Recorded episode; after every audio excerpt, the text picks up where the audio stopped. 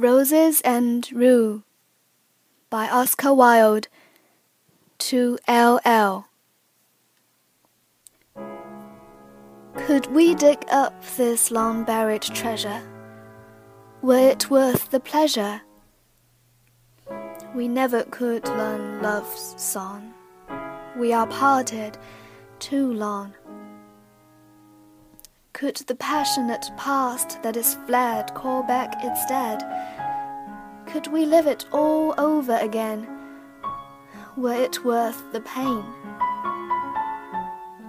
I remember we used to meet by an ivied seat, and you warbled each pretty word with the air of a bird, and your voice had a quaver in it, just like a linnet, and shook as the blackbird's throat with its last big note. And your eyes, they were green and grey like an April day, but lit into amethyst when I stooped and kissed. And your mouth, it would never smile for a long, long while then it rippled all over with laughter five minutes after. You were always afraid of a shower, just like a flower. I remember you started and ran when the rain began. I remember I never could catch you, for no one could match you. You had wonderful, luminous, fleet little wings to your feet.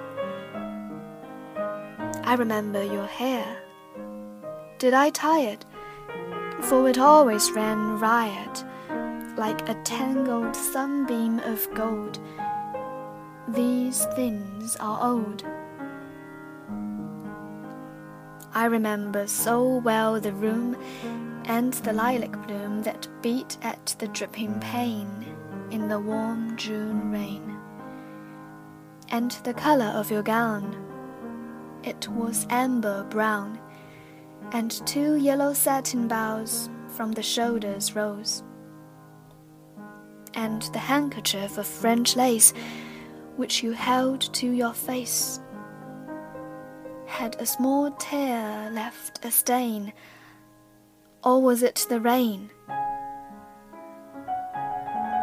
On your hand as it waved adieu, there were veins of blue in your voice as it said goodbye was a petulant cry.